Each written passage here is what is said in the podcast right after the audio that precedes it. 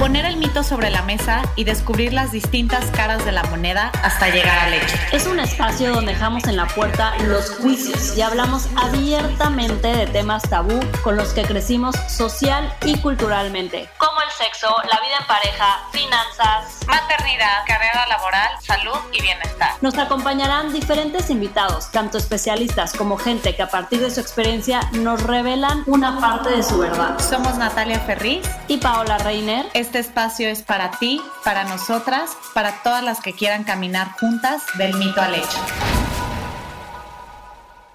Hola a todas, bienvenidas este miércoles a este episodio del mito al hecho. Uno, para mí en lo especial, una temática eh, muy emocional para mí, también porque tenemos una invitada espectacular. Ella es de esas mujeres que solo de saludar te transmiten la mejor vibra. Tuve la oportunidad de conocerla hace poco más de cuatro años, cuando se iba a casar, y mi esposo y Frank Cancino le hicieron su vestido de novia. Y ahí, con solo les juro un par de veces, más allá de su belleza física, es más bonita su forma de ser no solo es hermosa, es sencilla, es amable y es exitosa. Ha hecho más de 20 telenovelas y una docena de películas.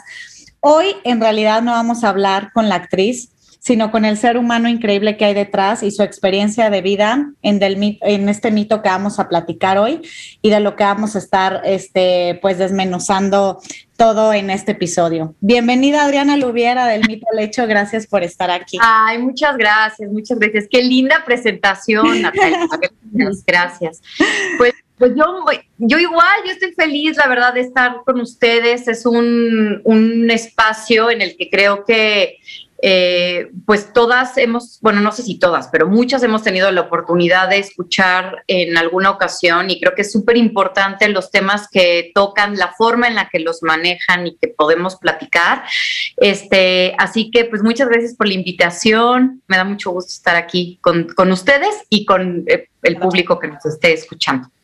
Ay, pues bienvenida Adriana, la verdad estamos muy, muy emocionadas, como dices, este es un tema que yo creo que se toca poco y ese es el objetivo de, este podcast, justamente ir hablando de estos, de estos temas que a veces pueden ser un poco difíciles y que los tenemos que sacar y tenemos que hablar de ellos, ¿no? Al final, vivir un duelo por una pérdida de un ser querido, pues es algo que escuchas de todo, ¿no? O sea, hay diferentes teorías, o sea, hay diferentes, o sea, no sabes realmente hasta que lo vives de en carne propia y te rompes lo que es vivir un duelo, ¿no? Este, a veces nos podemos a lo mejor apoyar con libros, terapia, no sé, expresarlo con familiares, expresarlo con amigas, este, expresarlo contigo misma, ¿no? Y aunque todo eso ayuda, yo creo que pues el dolor es algo que pues tienes que aprender a vivir con eso, ¿no? Y, por ejemplo, yo eh, perdí a, mi abuela ya hace más, de 10 años, pero yo vivía con ella, éramos muy, muy cercanas, o sea, al final, este, los últimos años de su vida me tocó vivir con ella, que me siento súper agradecida por esa parte. Este, y a, pesar de que ha pasado 10 años, ahorita que acaba de nacer Martina, eh, pues obviamente muchas de las cosas eh, que a mí me gustaría que hubiera vivido con ella, o sea, me cuestan trabajo, ¿no? O sea, como que digo, hubiera estado increíble que mi abuela hubiera estado para este momento, ¿no? Entonces, pues creo que al final se va transformando a lo mejor este dolor, pero hoy justamente queríamos platicar contigo, Adriana, de esa forma de llevar un duelo, ¿no? Tú perdiste a tu papá hace un par de años y, hoy queremos hablar de este mito contigo que es el dolor de una pérdida tiene fecha de caducidad. Yo creo que sí.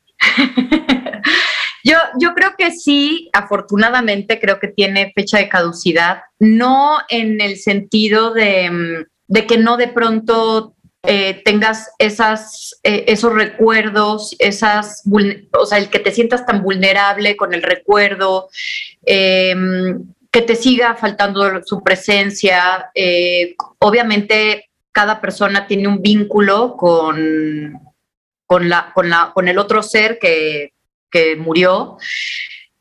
Y, y pues creo que son todos esos detalles y esas cosas que tú tenías con esa persona o con ese ser, porque, por, ejemplo, también puede ser haber un duelo con, con un perrito, ¿no? Con, hay gente que, que, tiene un duelo terrible por, por, por, por sus perritos o por sus mascotas, este, Claro. Claro, son duelos distintos, ¿no? De pronto, no sé, este, digo, ya afortunadamente creo que este, ninguna tenemos como, como alguien cercano, ¿no? o no sé, con un hijo, ¿no? Que puede ser, yo creo que algo brutal. Pero hablando, hablando eh, en mi caso, de lo que yo viví, creo que sí tiene, sí, sí creo que tenga una fecha de caducidad el, de pronto despertarte un día y sentir que tienes otra vez ganas de, pues de vivir feliz, de vivir contenta, que tienes energía, que tienes, eh, que, como, que tu, como que tu dolor de alguna manera ya eh, tuvo un proceso, lo pudiste acomodar y seguir adelante. O sea, en ese sentido creo que eh, afortunadamente tiene una caducidad, creo yo. Sí, sí, sí, lo, platicábamos, o sea, un poco, eh, bueno, esa es una esperanza, ¿no? O sea, como de, sigue doliendo, pero se va, o sea, de alguna otra manera supongo que lo vas tomando desde otro lugar, pero no es que ya se quite para siempre, solamente supongo que aprendemos a vivir, a vivir con eso, ¿no? También otra de las cosas que, que platicábamos, Adri, es que no sé, de repente le decía a Pau, ¿no? Algo también muy importante es nuestra aproximación a la muerte, ¿no? Por un lado están todas nuestras tradiciones, el Día de Muertos, cómo rendimos culto a nuestros muertos. Creo que pues de hecho México es de, las culturas que de alguna u otra manera más aborda, ¿no? El, tema de la muerte. Pero en realidad, o sea, bueno, hasta, por ejemplo, no sé si viste la, película de Coco, ¿no? Y obvio, yo lloré, o sea, a, a. Por lo mismo. Exacto, pero bueno, o sea, esa parte como más eh, cultural y de tradiciones, por un lado sí lo ves en, en, en, en hablando de nuestro país, ¿no? Pero por otro lado, Nadie nos prepara emocionalmente o psicológicamente porque de eso sí se habla poco, de lo que uno siente, de cómo, cómo prepararte, cómo dejarle de tener miedo a la propia muerte o a la de un ser querido, cómo poderla asumir, ¿no? O sea, me parece algo como tremendamente difícil. En mi caso, por ejemplo, mi mamá falleció hace un año, un año y cachito, y le decía a Pau que es raro porque mi mamá digo, igual ahorita no, nos compartirás tú, pero igual tuvo una enfermedad que en teoría la vida, y lo digo entre comillas, porque no es que nos estén viendo, pero te va preparando como para ese camino, ¿no? Entonces yo me acuerdo que cuando le diagnosticaron esta enfermedad a mi mamá y que no sabes cuándo va a llegar pues el, fin de su vida, este, eh, uy, bueno, todavía la aproveché más al máximo, eh, pudo conocer a sus nietas, tanto las hijas de mi hermano como a mi hija. Entonces fue como que un proceso, por un lado, ¿no? Que, que, que a la fecha sí lo agradezco, este, pero por el otro lado, cuando mi mamá justo se muere, sentí, Adriana, como en ese momento como un alivio de todo esto que ya llevo cuatro años y en algún momento iba a pasar, ya pasó. ¿No? Y entonces yo decía, bueno, la vida de alguna otra manera me fue preparando, ¿no? Este, a mi hermano y a mí. Pero en realidad pasa un mes y ya a la hora de sentir la ausencia, de saber que no están contigo y así, digo, no, es que la vida no te prepara nunca lo suficiente. No, yo, eh, por eso creo que al final, eh, cuando, cuando platicamos de duelos, digo, nosotras que al final de pronto pues no somos tanatólogas o no estudiamos como, ¿no? Pero podemos platicar a partir de una experiencia. Creo que entiendes que lo más difícil tiene que ver justo con eso, porque no, es que no hay, yo no, yo no creo de verdad que haya nada que te lleve a como, como a entender de una manera rápida además que esa persona que con quien tú tienes ese, esa ligación tan profunda, ya no está. ¿No? O sea, que de un día, de un momento a otro ya no puedes tocarlo, ni verlo, ni sentirlo, ni escucharlo, que nunca más va a, ¿no? O sea, como que es, es muy difícil en ese proceso y además, digo, no, no sé, eh, a mí lo que me sucedió fue que mientras más pasaba el tiempo, o sea, eh, por ejemplo, a los dos meses, estaba peor que, o sea, mi, sentir y, mi duelo, por decirlo de alguna manera, estaba mucho más fuerte que cuando Al recién... principio, a mí me pasó idéntico. Yo decía, pues cada día tengo que ir mejorando, ¿no? Pero como que iba pasando la semana, o sea, digo, obviamente todo ahorita nos platicarás tú, justo me gustaría que nos contaras cómo lo fuiste viviendo, porque yo decía, la primera semana no estaba tan mal como ahorita que ya pasaron cuatro meses, o sea, ¿qué me está pasando? Y, no lo entiendes, ¿no? Sí, y fíjate que eh, de pronto cuando, cuando estás en una situación en donde eh, como que un familiar, hablando eh, específicamente de, de, de, tus papás, está pasando por algo que tú sabes que va a morir o ya murió, o sea, que se vuelve una... que porque muchísima gente pierde familiares de un momento a otro, ¿no? De una manera sorpresiva, por decirlo de alguna manera.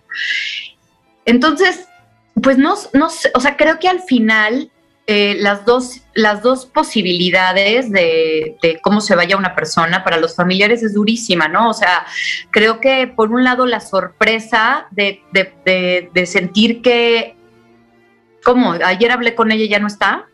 Sí. Y por el otro lado, eh, quizá a lo mejor la cantidad de cosas que dejaste de decirle, lo que, lo que te hubiera gustado hacer con esa persona si tú hubieras sabido que iba a morir. De alguna manera tú y yo, eh, al tener un, eh, una enfermedad nuestros papás, pues pudimos tener ese, ese tiempo uh -huh. para, o sea, por ejemplo, yo lo pienso y digo, pues yo realmente eh, me vol o sea, yo siempre fui, la verdad, una hija muy presente y para mí mis papás siempre han sido lo más importante en la vida. O sea, yo siempre lo he tenido clarísimo. Eh, pero claro, o sea, cuando te, te, te, dicen tu papá tiene una fecha de caducidad, por decirlo de alguna manera, o sea, su vida tiene una fecha de caducidad, pues ya... La cosa cambia. Claro, ¿no? Sí. Este, porque entonces es lo que tú dices, o sea, necesitas como, como si de pronto eh, quisieras vivir todo al máximo con, con tu, con tu papá y, y, este y bueno en mi caso pues ya no pudimos realmente viajar que es algo que este hubiéramos, hubiéramos querido en fin quedaron algunas co cosas como que nos hubieran encantado hacer pero sí creo que, que, que tanto mi mamá como mi hermana y yo quedamos como muy tranquilas en cuanto a o sea realmente hicimos todo lo que pudimos no, no, nada más por él en la enfermedad, sino para que él estuviera feliz. Fuimos una familia que estuvo unida desde antes de la enfermedad, nos unimos mucho más.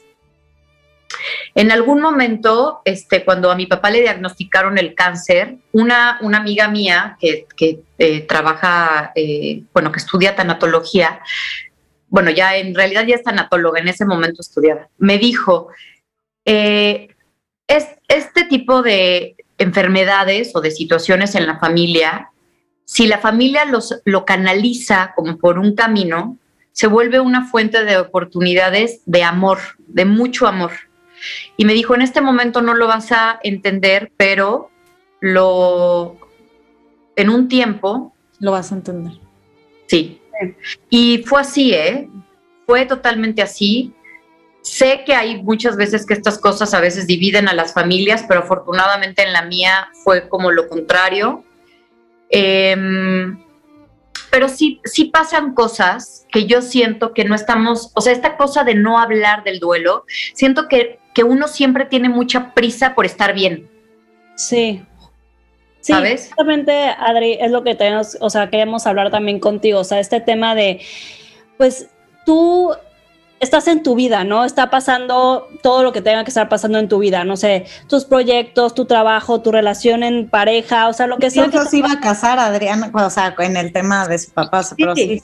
O sea, o sea, como que está, está pasando todo esto y en eso, pum, algo así sucede, que bueno, tú, tú y Nat tuvieron esta parte de que sí pudieron tener un proceso para o puede pasar de un día a otro, ¿no? Como decías, o sea, realmente este, son este, los dos diferentes tipos de situaciones, pero al final tú estás teniendo como tu propia vida y en esto, esto pasa y te sientes a lo mejor desmotivada, te sientes a lo mejor que tienes que parar?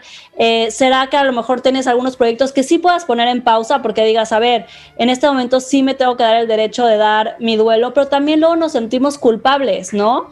De por qué estoy deteniendo mi vida este, y no nos permitimos lo que tú decías, estamos como todo el tiempo como viviendo muy deprisa y no nos permitimos a veces en vivir nuestro duelo uno por sentir culpabilidad y otro a lo mejor también negación, ¿no? O sea, como decir, me entretengo, me entretengo, me entretengo, me entretengo y realmente nunca lo vivo y nunca este, experimento el dolor, ¿no? Entonces, este, ¿cómo, ¿cómo fue a lo mejor lo que tú viviste como esta parte de te sentiste como, no, el, show tiene que continuar y, no voy a poner en pausa ningún proyecto en mi vida y voy a seguir, o, o sea, sí decidiste poner algunos proyectos en pausa, o sea, creo que es muy importante, como tú dices, hablarlo este, y permitirnos sentir, sentir esta parte de dolor, ¿no? Porque a veces por querer tapar con, con diferentes cosas, luego acabas explotando y es mucho peor.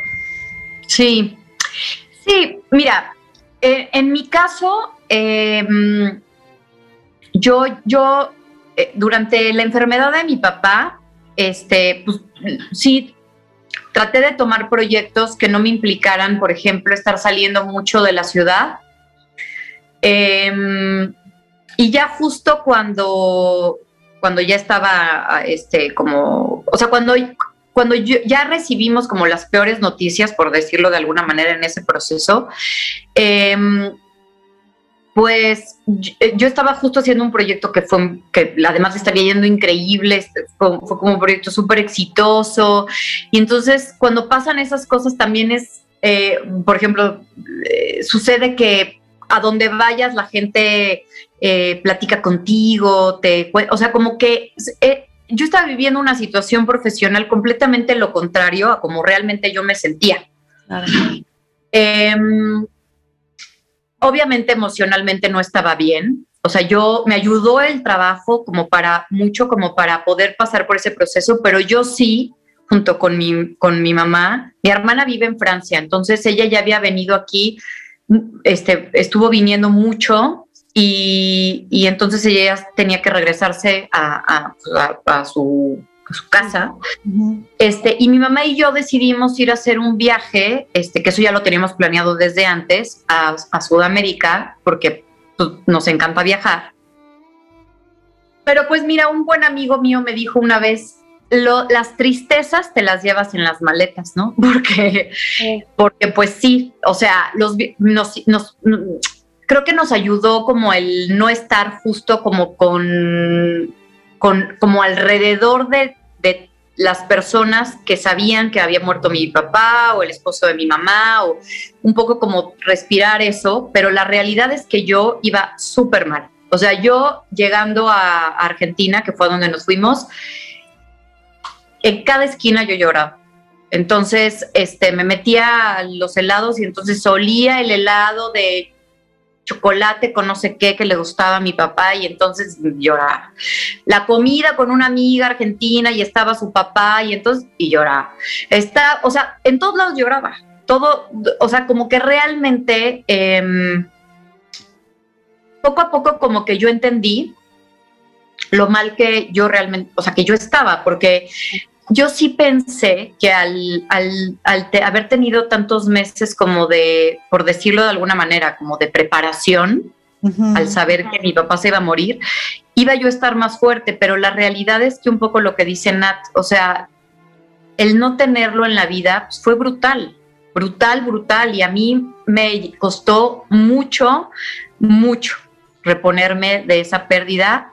Este, y yo sí tomé la decisión, obviamente porque tenía yo la posibilidad, porque bueno, hay veces que, no se puede, pero de no trabajar, porque además mi trabajo pues implica tener una cierta energía, la memoria, estar concentrado. Y yo no me podía, o sea, te cuenta que tú me decías, este, oye, mira, ve, a mi casa, queda aquí a dos cuadras, te vas aquí derecho y a la derecha. Y ya se me había olvidado. A los 12 ya se me había o sea, mi capacidad de concentración estaba nula. Nula. Entonces, y así me iban pasando como muchas cosas, ¿no? O sea, como que me dio, sí me dieron como ataques de ansiedad también, que nunca en la vida me había pasado. Estaba yo, por ejemplo, cuando ya empecé a salir, por ejemplo, iba con una amiga, un amigo a comer, y a los, por Dios, o sea, era de, que yo decía, no, no, no, qué pena. o sea, llegaba al restaurante, pedía, me traían la comida y me empezaba a entrar una, una cosa como una crisis de angustia y decía, le decía a la persona con la que estuviera, discúlpame, pero me tengo que ir a mi, a mi casa. Así, ¿eh? Y me iba a mi casa, me venía aquí y el único lugar en donde me, me sentía tranquila era estando en mi casa con mi marido y mis perritos. Ya, sí, híjole, no, completamente. No, pues me siento muy identificada. Eh, también, por ejemplo, Adriana, de repente pienso, ¿no? Que la sabiduría a través del dolor hace que la perspectiva nos cambie, ¿no? Si en realidad y, lo hemos platicado estos días, ¿no? Si en realidad lo único seguro que tenemos es que nos vamos a, a, morir, ¿no? O sea, cómo dejar los miedos, las culpas, los reproches y dedicarnos neta, neta a vivir, a disfrutar esos pequeños momentos, a saber que no somos eternos, que todo es tan frágil que puedes tener, no sé, 10 mil planes y luego la vida tiene otros para ti en, en, ese, en ese momento y si bien tu papá o mi mamá eh, justo no fue como de un día para otro, pues tampoco sabes cuándo va a suceder ese momento, ¿no? Yo me acuerdo que cuando yo recibí la llamada, no, o sea, no, nunca iba a estar preparada para, para ese momento, ni en lo que estaba haciendo profesionalmente, ni en mi vida personal, ni nada, ¿no? Entonces, este, a lo que voy con esto es que te das cuenta que la vida es tan frágil que pues todas estas partes en la que te dicen, sí hay que vivir, hay que vivir, hay que vivir, ¿no? Este, y hoy yo siento que, que la mejor manera de honrar a mi mamá es viviendo, ¿no? O sea, y que realmente ella estaría contenta si me ve feliz, al igual que tu papá, tío o la abuela de Pau a Pau, ¿no? Entonces, ¿cómo ha sido también para ti este como descubrimiento en estos casi últimos tres años desde que se murió tu papá para poder como retomar con más fuerza una filosofía de vida mm, en, cara a, la muerte? Pues, pues justo lo que tú dices, ¿no? Creo que, o sea, obviamente uno tiene eh, sus metas, sus sueños, las cosas que tú vas queriendo lograr en la vida y como hay veces que lo logras, hay veces que te cuesta más trabajo, hay veces que a lo mejor no, pero yo creo que gran parte de, de que uno esté bien en la vida y que estés contento es la aceptación. O sea, sí, sí, sí creo que se resume un poco como a como aceptar como tu vida, lo que tienes, lo que te tocó, lo que estás viviendo. Eh, y, y sí irte como un poco a las cosas más, eh, más cotidianas, ¿no? O sea, es que yo sé que se oye como que todo mundo lo dice, pero, o sea, sí realmente creo que... Eh, o sea, por ejemplo, a mí me llegó a pasar que de pronto, no sé, tenía yo un helado y lo comí y decía, qué delicia. O sea, no sé, como que al estar en un estado como de en donde no te, no, no sientes que nada te, te, llena, por decirlo de alguna manera, porque estás, pues, estás mal emocionalmente. también. Las cositas que me iban como dando alegrías momentáneas eran eso, ¿no? Era como una serie increíble, era como un momento con mi marido, con mis perritos, este, una comida con mi mamá, el comer un helado delicioso, estar en la playa, o sea, como que siento que mm, eh, y no porque el trabajo, no, o sea, a mí, por ejemplo, mi trabajo me encanta, es mi pasión. Yo, yo vuelvo a la vida cuando trabajo, pero digamos que hablando como de forma general, hay muchas personas que no, que no, que por alguna razón pues, su trabajo no es una pasión, ¿no? Sí. Y entonces siento que tienen que encontrar, y a veces esas cosas están más a la mano de lo que todo mundo cree.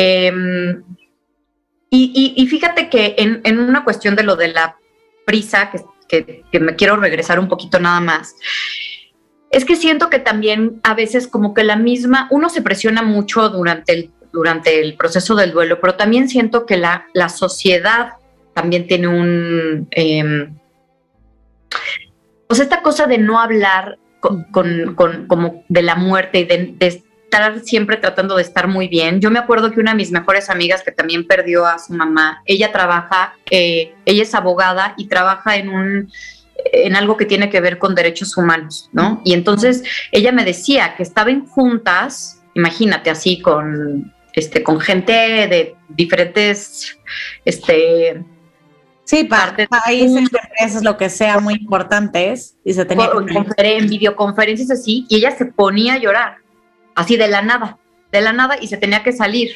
¿no? Y, y, ahí es donde yo digo, no nos debería de dar ni pena, no nos debería de dar, eh, eh, o sea, la gente que te rodea también, ¿no? Deberíamos de, ser personas muy comprensivas em, y, y hablar sí, ser empáticos. Y de pronto hablarlo de manera normal, ¿no? O sea, pues sí, mi compañero a lo mejor estamos aquí haciendo una escena y de, bueno, es que en, el mundo de la actuación es diferente porque pues nosotros tenemos esas reacciones y no pasa nada. Pero digamos que si te, te, dedicas a, si eres un economista y trabajas en un banco, pues creo que por eso pienso que es tan importante que todos estemos como de alguna manera empapados también con lo que pasa en el duelo, ¿no? Claro, y más sensibilizados. Exacto, para que seas tú la que pasa por eso, o sea, la, tus compañeros, pues, de alguna manera, este, no, no, no sientas esa, no sé, como esa presión o a veces esta angustia como por decir, ya pasaron cuatro meses y sigo mal. no sé. a lo mejor pasan dos años y sigo mal. ¿Cuánto tiempo, digo, esto es algo muy personal? ¿Puedes ver ya después de, de más de dos años y medio una foto de tu papá sin llorar? Sí, Wow. Sí, Quiero que sí. eso. pero no lo, pero por eso te decía yo que era muy poco el tiempo, porque pues yo al año no, no lo, o sea, de hecho todavía hace poco mi mamá me regaló una foto de ellos dos eh, cuando, cuando eran jóvenes y yo me, me puse a llorar, pero pero sí siento que de hace como, hazte de cuenta que hace como seis meses, o sea, yo siento que mi duelo me duró como unos dos años, dos años y medio, ¿eh? más o menos. Yo creo que para cada persona es diferente, ¿no? O sea, decías, cuánto es mucho y cuánto es poquito, ¿no? O sea, cada quien lo vive diferente y es muy fácil como sociedad decir, ah, lleva seis meses sin poder salir de su duelo, lleva un año, lleva dos años, lleva cinco años. O sea, creo que también salirnos nosotros este, del juicio, ¿no? De decir, ah, no, es que está, lleva mal. ¿Y por qué llevar un luto es estar mal? Ya sabes, porque lo dicen, ah, lleva mal tanto tiempo porque se murió tal persona. Lleva mal tanto tiempo y es como, ¿por qué? O sea, estás viviendo un duelo, tienes que sacarlo, tienes que vivirlo, lo que decíamos hace poquito de no estar a las prisas. Y cada quien tendrá un tiempo, o sea, ¿cuánto es? Quién sabe, o sea, cada quien va a tener que vivirlo de alguna manera diferente y no podemos decir si cuatro meses, un año, dos años, cinco años es mucho o poco, que es, es algo muy...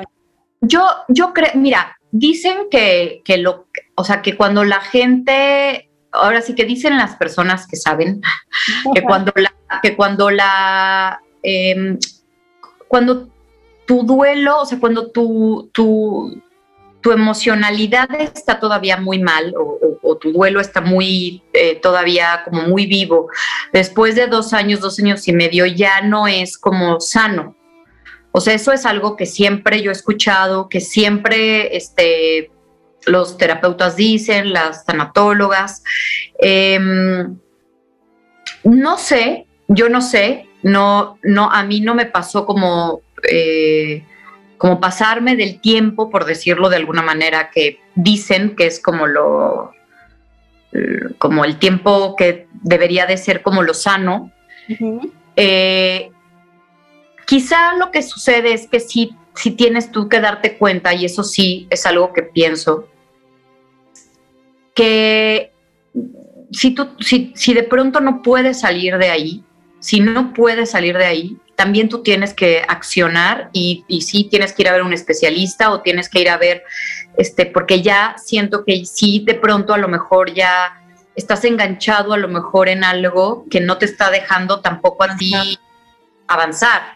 Claro. Este, que, que, claro, que a lo mejor no tiene que ver con que de pronto llores, ¿no? De pronto llores o de pronto te acuerdes o de pronto, este, o sea, yo, hay días que no necesito que sea su cumpleaños para acordarme de mi papá, ni, ni necesito que sea Navidad para sentirme muy triste, ¿no? O sea, siento que, eh, pero, pero, pero como del duelo, de estar realmente como en un proceso de duelo, pues sí, quizá a lo mejor ya cuatro años, no sé si sería como, no sé, no, no, no sé si sería como lo, lo, como, como que yo siento que ya para ese entonces ya tendría que haber un foquito de decir, vete con un especialista y que sí. platiques, ¿no? Que te ayude como a, sí. a entenderlo mejor o ubicarlo mejor, ¿no? Que también sí. la parte de buscar ayuda, lo, había, lo hablábamos en otro episodio justo, que a veces por querer sacarnos solitos del hoyo nos vamos metiendo más, más, más y también es muy importante,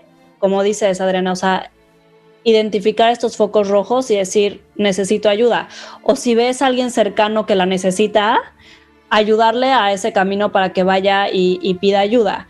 Y o sea, un poquito hablando de la, o sea, como del otro lado de cómo se va transformando el dolor. O sea, ahorita las dos hablaban de un, de un mismo, este, de un mismo caso, ¿no? ¿Qué, qué, qué te pasa cuando ves una foto de tu papá, Adriana, y en tu caso de tu mamá, Nat?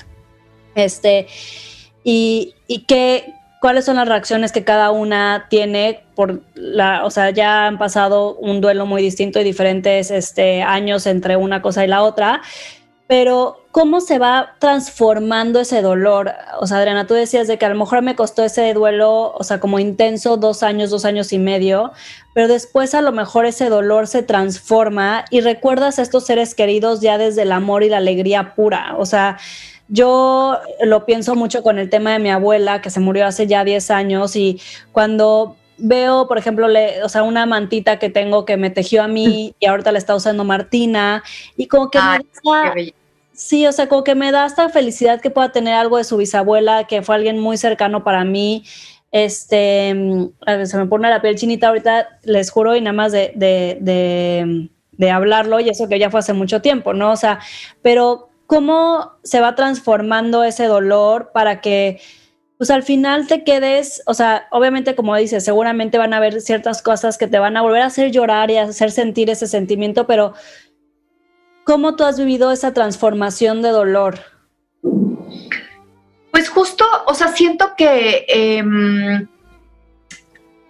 creo que cuando, cuando estás como bajo, bajo el tiempo o bajo la el momento de una pérdida, de pronto tú no ves o no logras visualizar, o sea, como cuándo vas a volverte a sentir como te sentías antes de todo esto, o, o, o sea, por ejemplo, yo, yo sentía tanto dolor, pero sentía mucho dolor no, por, no solo por la muerte, sino por todo el proceso de, o sea, la gente que ha pasado por algo parecido eh, en cuanto a, a tener un, un familiar eh, con cáncer, por ejemplo, pues es muy, muy complicado. Las crisis, ver cómo, eh, cómo su salud se pierde, cómo pierden facultades. Este, mi papá, por ejemplo, ya lo último ya no hablaba, ya no podía, o sea, él, él, entendía todo, pero ya no hablaba, ya no podía mover la parte eh, izquierda del cuerpo son, es fuertísimo, ¿no? Este, o sea, eso es lo que yo, y, y no solo yo, mi hermana, por ejemplo, es, fue muy chistoso porque las dos platicando, porque pues hablábamos mucho, este, pasamos como por, por un duelo muy parecido y fíjate que fue muy chistoso porque llegó un momento en donde nosotros claro que era la ausencia, pero más que la ausencia, lo que nos dolía muchísimo era como tener las imágenes de lo que había pasado con mi papá, ¿no? O sea, como de, de verlo sufrir uh -huh, uh -huh. o de ver cómo él estaba perdiendo tantas eh, facultades cuando en el fondo era lo último que lo hubiera querido en la vida, ¿no? Entonces, eh, pero sí hay, o sea, sí llega el día, afortunadamente, y uno no, no, no, no sabe cuándo, obvio, pero en que te despiertas un día y te sientes con la fuerza, con la alegría, con el ánimo Sí, como, como, como, si esto ya hubiera de alguna manera quedado un poco atrás, ¿no? Este, ya a lo mejor no está, ya, ya te, das cuenta que a lo mejor llevas un tiempo sin llorar, este... O se va transformando así. Sí, es, es como gradual, pero creo que sí hay un momento en donde dices, ay, que ya estoy bien, ¿no? O sea, como ya regresé, ya tengo esta vitalidad que tenía, tengo estas ganas de vivir. O sea, Adriana, un día, tal cual dices, este, sin bien saberlo ni cómo, ni cuándo, ni la hora exacta, sí pasa que ya te sientes diferente, ¿no?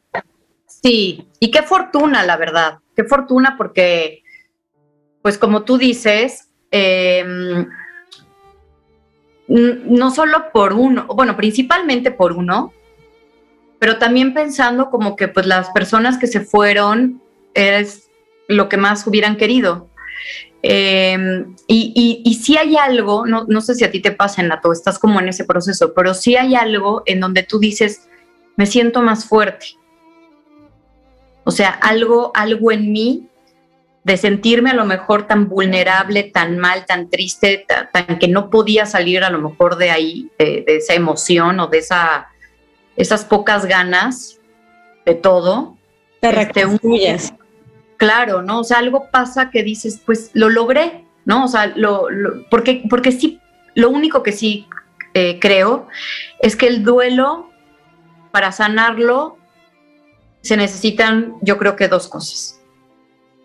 Eh, una, el tiempo, o sea, es cuestión de tiempo, y la otra, creo que tiene que ver con con tu postura ante tu propio duelo. O sea, tú tienes que ser comprensiva contigo, tienes que buscar la forma de estar bien, o sea, no tirarte así, como que decir, bueno, pues ya un día voy a estar bien, sino echarle eh, pues como tu cabeza, tu corazón, para que tú también puedas estar bien. Tu actitud, ¿no? Ante eso. Exacto. Sí, completamente, completamente. Ay, ay, no, así. Yo pensé que neta, este, me iba a poner a llorar, pero lo logré, lo logré. Este, vamos a pasar.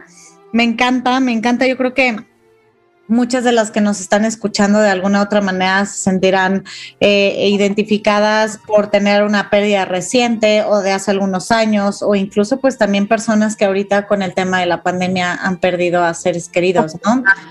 Este, y, y, como tú dices, o sea, también, y por lo que hicimos este episodio y por lo que hemos hecho los demás, es hablarlo, o sea, hablar estas cosas que a veces no se hablan, solamente es como de, ay, se murió el papá de Adrián, pobrecita, ay, sí, lo siento mucho, y, y, de repente piensan también, y lo que decías, ¿no? Que a los dos meses ya vas a estar bien, o a los tres, o a los cuatro, porque la gente no sabe cómo te sientes en su primer cumpleaños, este, en tu primer cumpleaños sin esa persona, en cómo vas adoptando el tiempo y demás, pero pues creo que lo importante es hablarlo y, poder tener esa sensibilidad y esa empatía. Vamos a hacerte uno, un par de mitos. Al final de cada episodio hacemos una dinámica muy rápida de unos episodios, de unos mitos, perdón, que preparamos para ti, donde te damos el contexto, el mito, y tú nos dices si hay una parte de verdad, una parte de mentira, y explicarnos por qué y cómo, cómo ves ese punto, ¿no? Entonces, el primero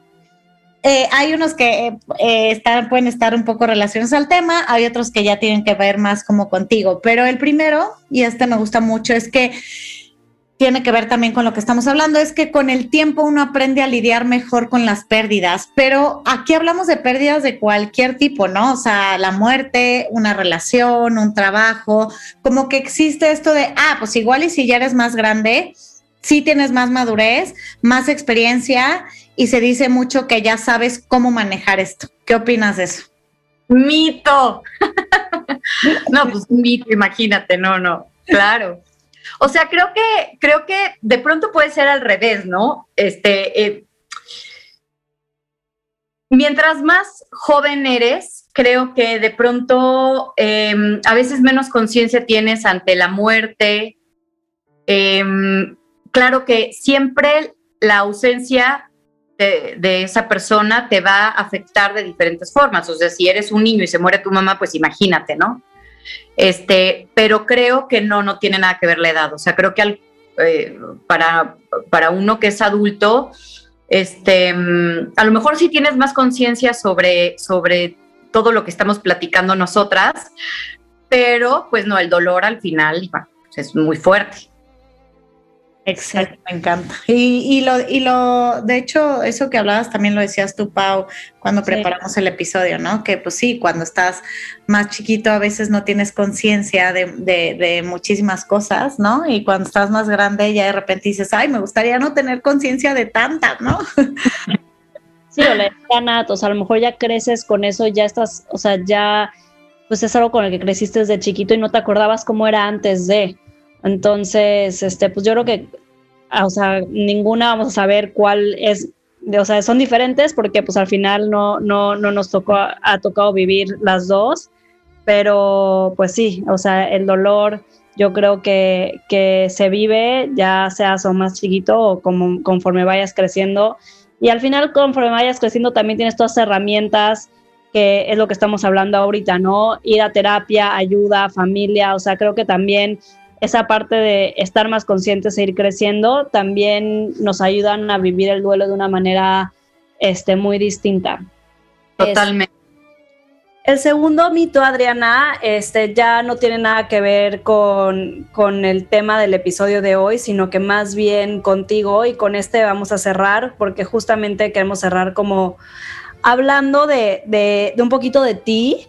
Em, y pues lo que se dice o como lo, o sea, siempre estos mitos o estos, estos secretos a voces o más bien lo que estamos acostumbradas a escuchar es que la cúspide de una mujer eh, a nivel personal, emocional, físico, este, profesional, es como esta parte de los 30, ¿no? Entonces, tú como una mujer de 40 que creemos que estás en tu mejor momento o estás cerca de, vemos esa posibilidad de que no, o sea, todavía hay mucho camino que recorrer, todavía podemos ser, o sea, mucho mejores, todavía podemos seguir subiendo más allá de los 30, ¿no? A lo mejor hablamos, Nato, un poquito de esta parte de los 40 son los nuevos este, 30, pero como este tabú que hay entre las mujeres de ya después de los 30 ya no hay nada, o sea, como que no hay nada más, o sea, no sé ni qué palabra usar, pero como que ya llegaste a tu cúspide, ¿no? Y ya de ahí es hacia abajo. ¿Cómo? No, o sea, nosotros te vemos, por ejemplo, a ti y decimos, no, está ahí y a lo mejor todavía le falta todavía mucho más camino para llegar y a lo mejor es, es seguir creciendo, ¿no? Que, ¿cómo, cómo, ¿Cómo notas o has, has escuchado esto y cómo te sientes al respecto? Pues yo, yo estoy este, casi ahí, casi llegando a los 40 y la verdad es que pues me siento muy realizada, me siento muy realizada, me siento muy contenta, me siento muy joven, o sea, me siento, o sea, creo que realmente, eh, ah, de hecho te voy a decir la verdad, este, los, pues la verdad no es algo que yo esté como pensando mucho. Eh, los no sé, de pronto los chavos que tienen 30 años, pues conmigo se, ¿no? Son como chavo, o sea, se portan igual como conmigo que con... El de 22. O sea, no, como que hay una... La señora, la señora. Que tiene nueve años más que yo, pues no, o sea, como que...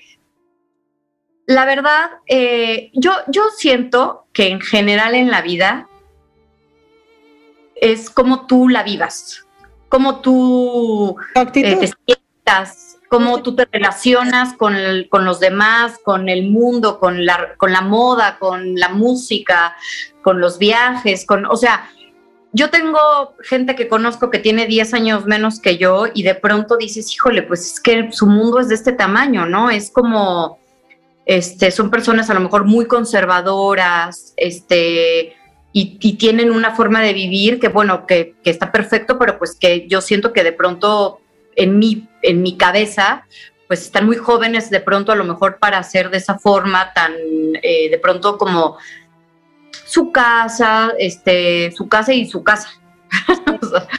este, y, y, de pronto hay mujeres, o sea, mi mamá, por ejemplo, es una mujer que este, tiene 68 años y, y es jovial, alegre, bailadora, este, le encanta la gente, platicar, este, siempre está movida, Entonces, pues yo la veo a ella como una persona mucho más joven a veces que otras eh, señoras que de pronto, ¿no? O sea, creo que esta, esta sensación, creo que hoy en día, sobre todo actualmente, porque claro, nosotras, por ejemplo, pensamos en cuando éramos chiquitas, ¿no? Cuando tenías nueve años.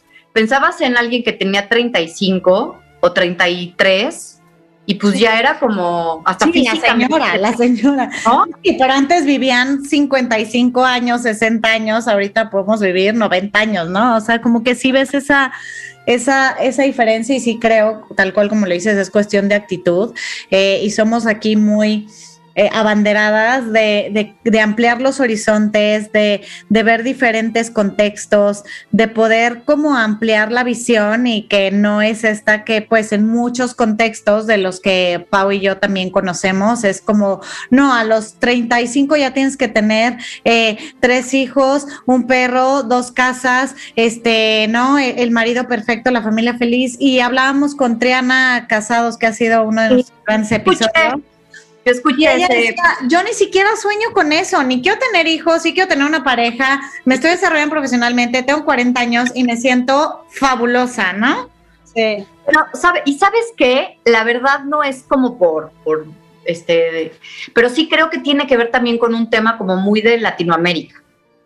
Este, ¿no? Sí, sí. Este, y, y, me encanta ver cómo poco a poco pues ya se van perdiendo las chavitas que tienen ahorita 27 años, la verdad es que me encanta, o sea, como que cuando he llegado en el trabajo o así a platicar con ellas, me encanta cuando tienen, que tienen 25, 27 años porque se vuelve ya, en, ya para ellas su futuro ya se vuelve una ya se vuelve un abanico de posibilidades, pero que tiene que ver con decisiones. O sea, con sus propias decisiones, no con lo que está esperando este la sociedad o con lo que dicta no sé quién o con lo que, o sea, ellas mismas dicen, bueno, pues no sé, ¿no? No sé qué es, lo, no sé si voy a querer este tener un tener hijos, ¿no? sí. No sé si voy a vivir aquí toda mi vida, a lo mejor tengo ganas a veces de, de pensar en irme a viajar dos años de mi vida a algún lado, o sea, y creo que está genial eso, y, realmente por eso pienso que es un gran mito lo que, lo que estábamos este, porque hoy en día, pues yo, yo, la verdad ya no lo veo así, ¿eh? Para nada. O sea, creo que afortunadamente eh, cada vez eh, pienso que, y ojalá vivamos más como, como sentimos y queremos que como de pronto se está esperando, ¿no? Lo que se está esperando de... ¿Cuál es la expectativa? Justo iba a decir, al final no hay que si los 30 es tu cúspide, que si los 40 es tu cúspide, pues al final vamos viviendo diferentes procesos en la vida y entre los 20 y los 30, entre los 30 y 40 seguro estaremos en nuestra cima, lo tendremos peores momentos, o sea, también es imposible decir, ya estoy en un lugar súper bien y ya voy a estar aquí para siempre, ¿no? También esas cosas eh, no son permanentes, que lo hablamos también en, un episodio anterior, o sea, es seguir trabajando en ti misma para pues, seguir creciendo, ¿no? Cual sea tu objetivo personal o profesional, ¿no? Si en tu objetivo no está ni casarte ni ser exitosa CEO, pues no pasa nada, o sea, al final hay que también volvemos a lo mismo, quitarnos juicios y, juzgar a, las demás de lo que quieren y cómo ven la vida, ¿no? Entonces, está increíble este, lo que, lo que, cómo no nos platicas, Adriana. Creo que es, es, muy importante seguir con esta parte de actitud, sobre todo, ¿no? O sea, es lo único que tenemos control nosotras, de la actitud que tomamos frente a nuestra edad, frente a nuestro proceso de duelo, frente a cualquier situación. Exacto. Y Adri, gracias. De verdad que nos pasó rapidísimo. Nos encantaría hablar una hora más contigo. Este, pero de verdad, gracias, te disfrutamos muchísimo, me encantó volverte a reencontrar, nos debemos por ahí una comida. Este, de verdad, gracias. Eh, y bueno, a, sensibilizarnos, a acompañarnos. Y pues si les gustó este episodio y si se sintieron identificadas, compártanlo. Eh, también síganos en arroba el mito al hecho y las redes de, bueno, está por demás decirlo, porque aquí la famosa es Adriana, pero está como la Lubier, ¿no? Entonces, Adri, gracias de verdad. Ay, no, gracias a ustedes. Me encanta su programa, me encanta que me hayan invitado. Espero que en un tiempo me vuelvan a invitar para otro tema. Y este, y pues sí, nos, está, nos estaremos viendo, Natalia, me va a encantar.